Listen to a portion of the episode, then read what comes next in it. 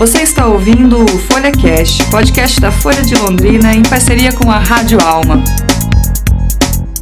Fala galera, começa agora mais um episódio do podcast Folha Nerd Londrina. Eu sou Rafael Fantin, editor online do Grupo Folha.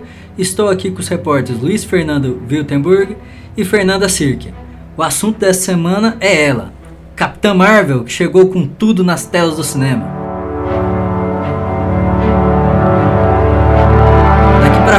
Alerta de spoiler.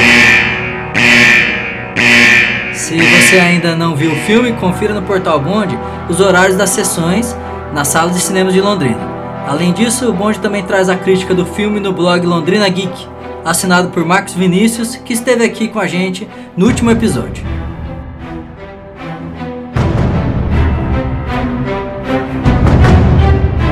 Vamos lá, né? O que vocês acharam do, do filme, né? Primeiro, queria perguntar para a Fernanda, representante feminina aqui da turma.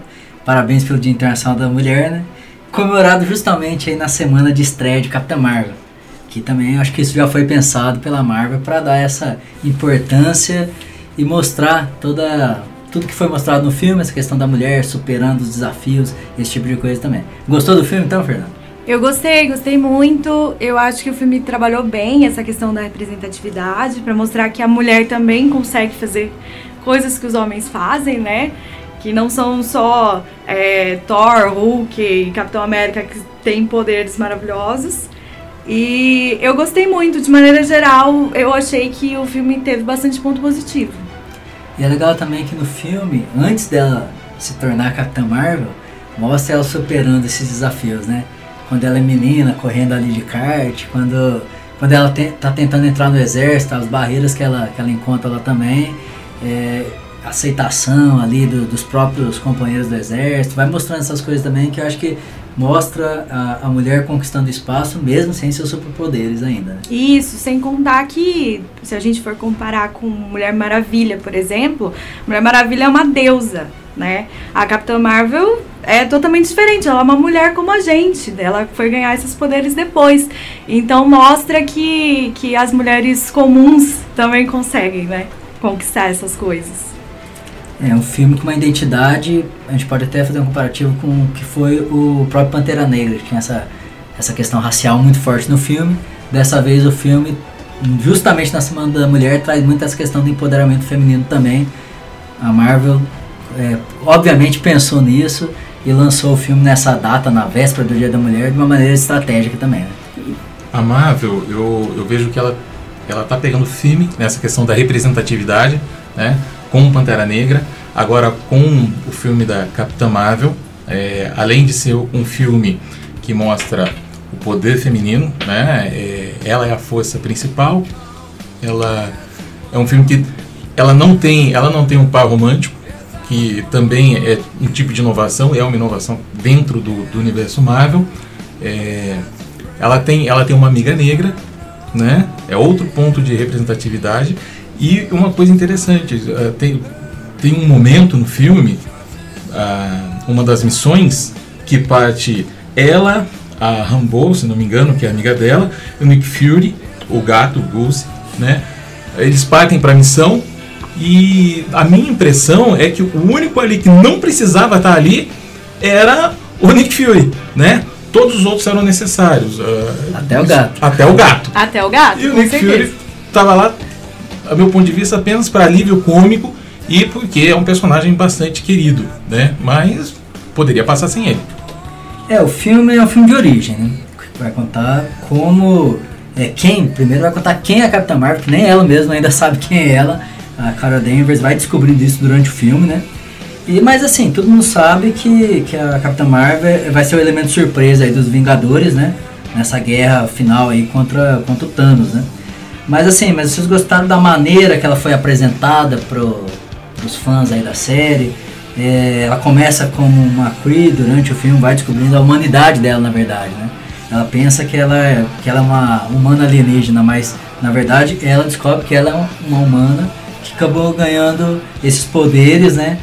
Em, em relação ao, ao acidente que acontece, da, do núcleo de, de energia lá que está ligado a Tesseract também, que é a joia do infinito que o Loki tanto gostava, né? Mas vocês gostaram do, da maneira que foi apresentado, como foi construída essa personagem é, durante o filme? Eu gostei, mas assim, eu achei o começo meio embolado. Não sei vocês o que vocês acharam, mas eu achei Sim. que o começo foi meio embolado. Mas assim, eu gostei da questão de mostrando as lembranças dela, é, pra gente também entender é, tudo que ela passou até ela chegar até ali e tudo mais. Mas é legal porque a gente foi descobrindo quem ela é junto com ela, né? Isso que eu achei interessante. E também a questão da, da, da inteligência, né? Que, que, inteligência suprema, né? Da inteligência suprema, que a imagem que, que, que aparece é justamente da Marvel, né? Então, assim, uma mulher que deu uma oportunidade para Capitã Marvel lá atrás. Então, eu achei essa questão bem interessante também, sabe? Nessa maneira de, de apresentar quem ela é. Eu vi um pouco de, de críticas ao filme é, e ao que me parece ao que me parece, bom, eu acho que eu deveria dizer antes de tudo que eu gostei do filme, gostei mesmo, gostei da história, é, essa essa essa tática, é, essa, é, essa, esse artifício uh, da narrativa de contar com contar a história com flashbacks está é, tá sendo bastante utilizada. Eu acho que ainda é válida. Não, não vejo um desgaste, acho que ainda tem um certo charme, as pessoas gostam disso, principalmente em blockbuster. É, mas eu vejo, eu vi algumas críticas em relação ao filme, talvez porque as pessoas acho que cansaram um pouco de histórias de origem. Essa parece ser a minha impressão. É, depois de 10 anos, está sendo contada uma história de origem de novo, como foi Homem de Ferro. Homem de Ferro foi, foi uma inovação, né? É, Thor e, e, Capitão América seguiram o mesmo, o mesmo caminho. Só que daí pega uma fórmula Marvel que já é utilizada há 10 anos, mais a fórmula de origem de 10 anos. Eu acho que isso meio que causou uma insatisfação, não sei se as pessoas é, acham e perceberam isso, eu acredito que o problema do filme seja o timing dele. Eu acho que é uma história de origem que chegou um pouco tarde dentro do universo Marvel. Sim, ficou meio básico, né? Sim, é. é. Só ficou básico porque a gente já viu isso com o Capitão América, com o Thor, é. com o Doutor Estranho, né? É, assim. é, talvez se eles tivessem apresentado ela antes, né? Sim. Um, um pouco antes. Daí já vem uma, um, um outro questionamento aqui do nosso roteiro. Hein? Mas vocês não acham que por exemplo, Nick Fury poderia ter acionado a Capitã Marvel em outros momentos ali dessa, dessa trajetória de mais de 20 filmes aí da Marvel, né? Por exemplo, Nova York, né? Alienígenas ali, o Loki com o Tesseract invadindo Nova York também, como o Loki comandando aquela invasão. Mas aí você tem, né? Eh, nós temos o Hulk, né? We have a Hulk. Gerou ali um meme, né? É, e, e depois na era de Ultron tem o personagem do Visão, que tem uma, que tem uma das joias do infinito, a joia da mente também, que, que, é, que, é, que acaba ajudando os Vingadores a, a vencerem lá o Ultron também. Então, esses, essa, nesses outros momentos, o Nick Fury pode ter confiado muito na, na equipe dele, né? Mas, no momento que ele vira poeira, aí não tem jeito, né? Aí, antes da, dele, dele virar poeira, ele consegue acionar a, a, ele consegue acionar a Capitã Marvel. Né? É, vocês acham que ela poderia, como o Luiz disse, já ter entrado na, nesses outros filmes? Porque os quadrinhos já colocam ela junto com os Vingadores, colocam ela junto com o Guardião da Galáxia. Ela poderia ter entrado em outro momento da história. Né? Aliás, Mas agora foi obrigada a entrar é, porque ela. É, agora não tinha como, né?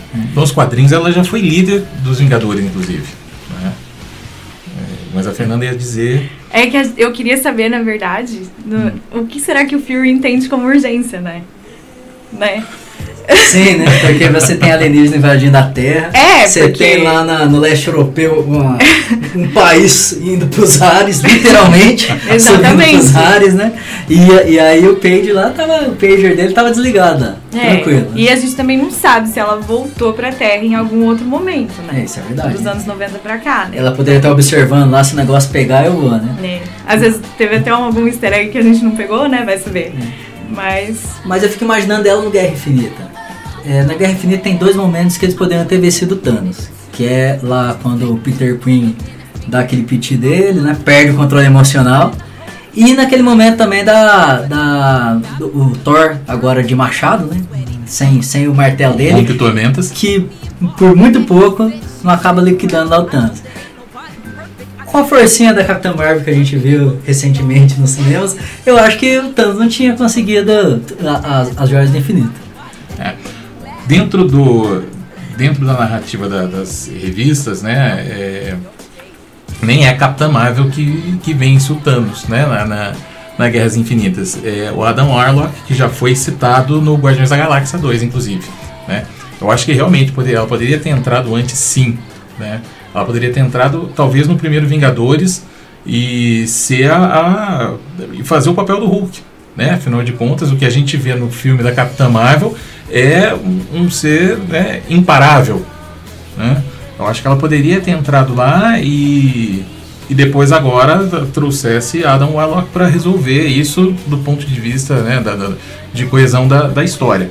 Eu acho que ela poderia ter entrado sim, seria outra personagem feminina forte. O grupo teve unicamente uma personagem é, durante esses 10 anos, que foi a Viúva Negra, e que não teve que não teve um filme solo até agora, tá prometido aí para é. os próximos anos. 2021, alguma coisa assim. Sim. Mas é, é um, era uma personagem também forte que não foi, não foi dada atenção. Eu acredito que a Marvel, como a gente falou já no começo, começou a prestar mais atenção nessa questão da representatividade. E isso chegou um pouquinho tarde. Até a feiticeira não foi muito trabalhada, né? A não. feiticeira escarlate. Ela, pra mim, ela tinha visto me, muito mais para mostrar. E ela não foi tão, né? Como eu posso dizer, tão. É, trabalhada. Trabalhada né? mesmo, né? Eu acho que ela não exibiu todo o poder que ela tem não, também. Não, não, ela não exibiu. Né?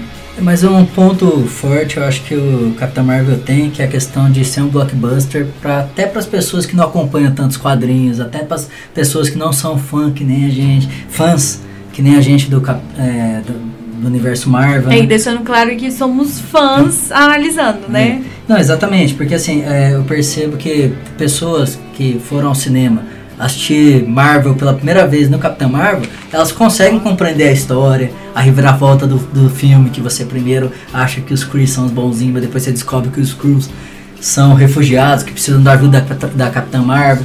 Então acho que para as pessoas que não têm contato ainda com esse universo, eu acho que o, o filme é uma porta de entrada também, sabe? Eu acho que na hora que eles produzem o filme, pensando em, em vender mesmo ter bilheteria no cinema, ter mais pessoas envolvidas na história.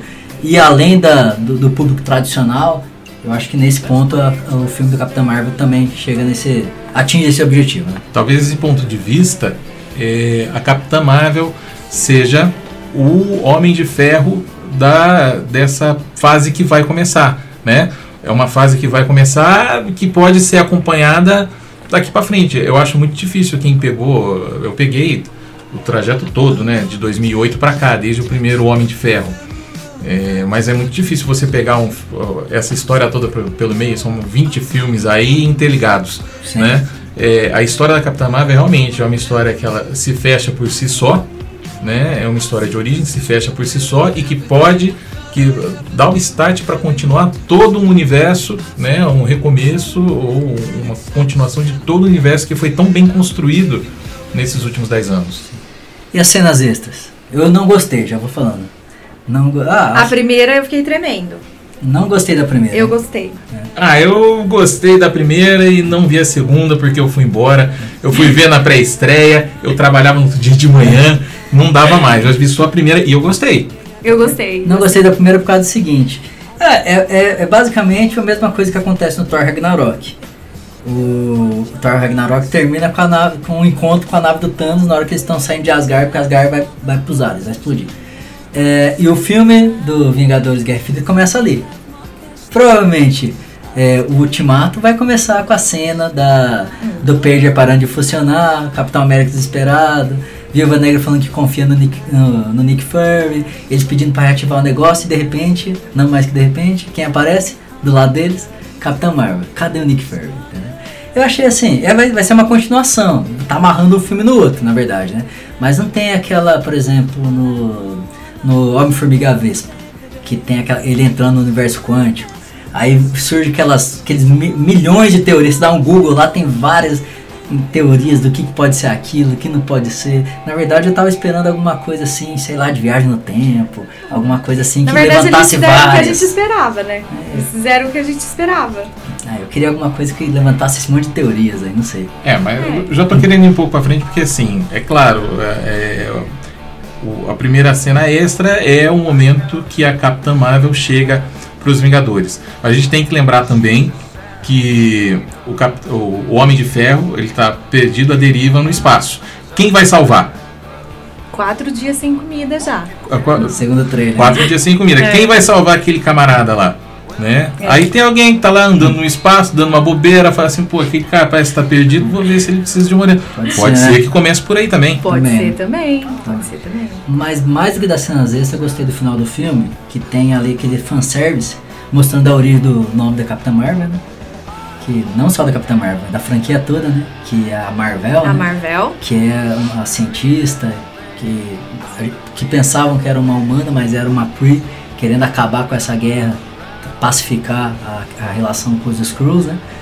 E também o, aquela última cena onde o Nick Fury é, encontra o nome Vingadores entre o nome da Carol Danvers, tá lá, Carol Avenge Danvers. Aí ele tá lá montando o projeto Protetores, se não me engano, acho que é isso? Protetores, é. Defen- acho que é Defensores, Protetores, É. ele, tá, ele tá montando esse projeto, vê lá o nome Vingadores, aí ele muda o nome do projeto, isso na década de 90.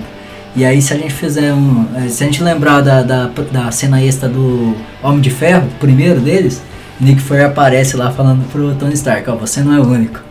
Vamos montar um time aqui para defender a- o planeta, né? Então essa, essa relação que a gente vê entre os filmes, né? Eu acho que isso é bem bacana. E fora, eu gostei muito das referências dos anos 90 também, sabe? Também Locadora, fita cassete, internet de escada, né? A trilha sonora não chega a ser um Guardião da Galáxia. Achei mais ou mas- menos. Eu não, não sei. Eu esperava muito mais. Eu esperava uma coisa com mais personalidade, sabe? Porque Pantera Negra teve, teve muita personalidade na, na trilha sonora, Guardiões também. E eu achei que ia ser melhor esse ponto. É, eu devo admitir que, apesar de serem, ah, serem músicas que, tão, que ficaram no imaginário popular, não é nenhuma que eu ouvia. Mi- inclusive, inclusive o Nirvana ali no meio, talvez porque, é, porque talvez porque ah, o único grunge que eu gosto de verdade seja Soundgarden. É, mas é para mim ainda é, é a música mais ah, é a música mais próxima da minha memória, as outras pegam ba- bem de leve.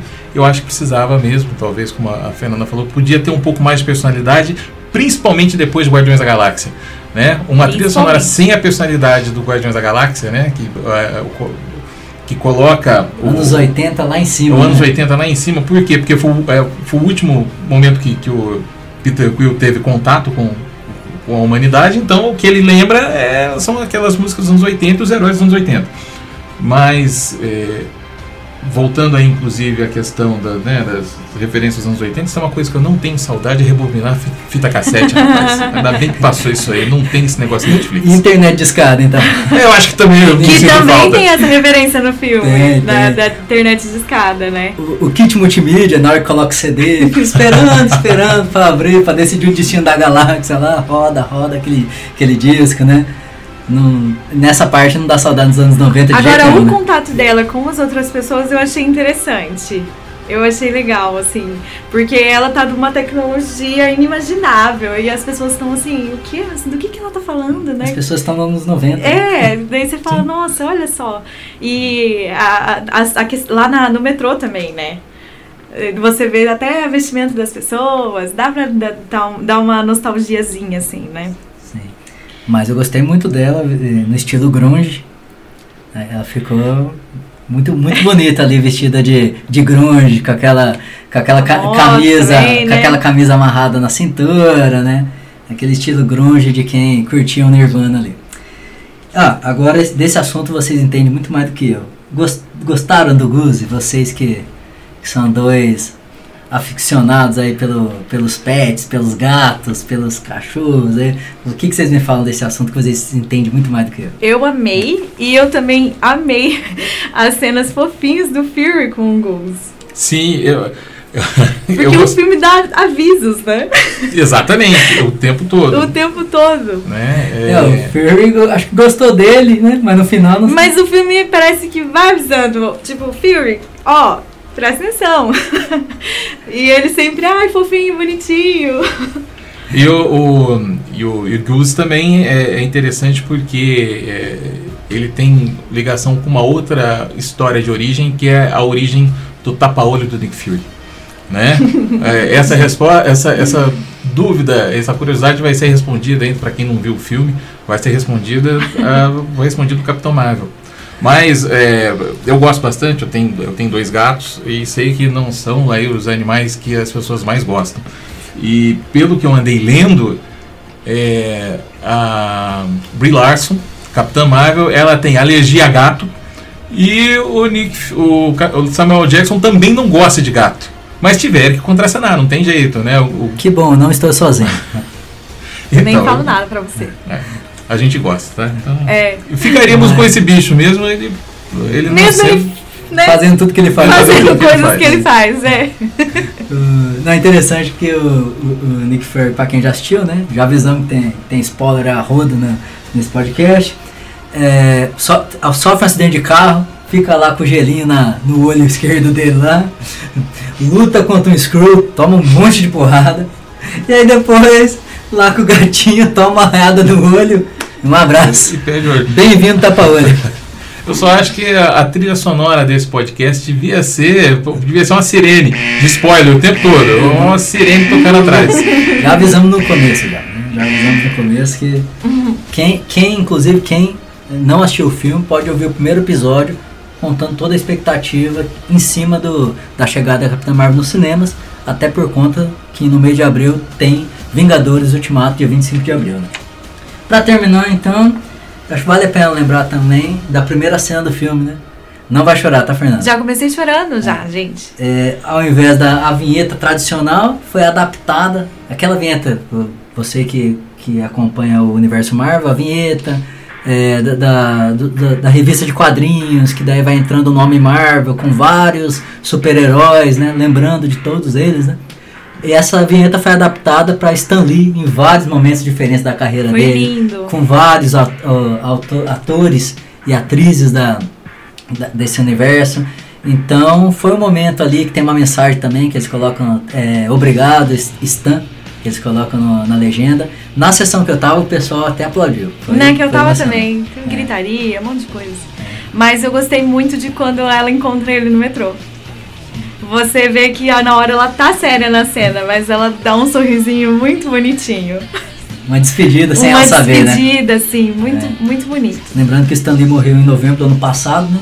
Mas ainda deve aparecer no, no Vingadores Ultimato por conta das gravações desses dois filmes que se encerraram no é, para lá do ano passado. É o Vingadores do Ultimato, inclusive gravado antes de, de Capitã Marvel. Né? É, quando a, a Brie Larson começou a interpretar a Capitã Marvel, ela não conhecia de verdade a, a, a personagem, a super-heroína. Ela foi conhecer depois que terminou a gravação e enquanto construía, a- enquanto o filme era sendo gravado, ela foi compreendendo quem era a Capitã Marvel. É, mas fica a despedida aí pro Stan Lee, é, é, foi uma tristeza. A presença de vocês, Luiz Fernando, Fernanda Cirque. Sempre é muito legal conversar com vocês sobre, sobre todos os assuntos, né? E a gente precisa combinar para assistir a pré-estreia dos Vingadores Ultimato. Dessa vez todo mundo no mesmo local, no- na mesma sessão, né? no mesmo cinema, né, Luiz? Exato. Se não for assim, a gente nem vai, né? E lembrando, né, que abril tá chegando, a última temporada de Game of Thrones. Amém. E Vingadores mais uma vez na tela aí pra. eu Acho que dessa vez deve. Não, deve fechar a- o universo Marvel, mas com certeza vai terminar uma, uma geração aí da, desse universo de que ultrapassou aí 10 anos e mais de 20 filmes aí. Então, obrigado aí e quando eu precisar vocês, vocês voltam aqui, tá? Sabe onde encontrar a gente. Valeu, Rafa. Beleza, gente. Obrigado de novo. Voltamos no próximo episódio com muito mais do Universo Geek. Tchau, até mais.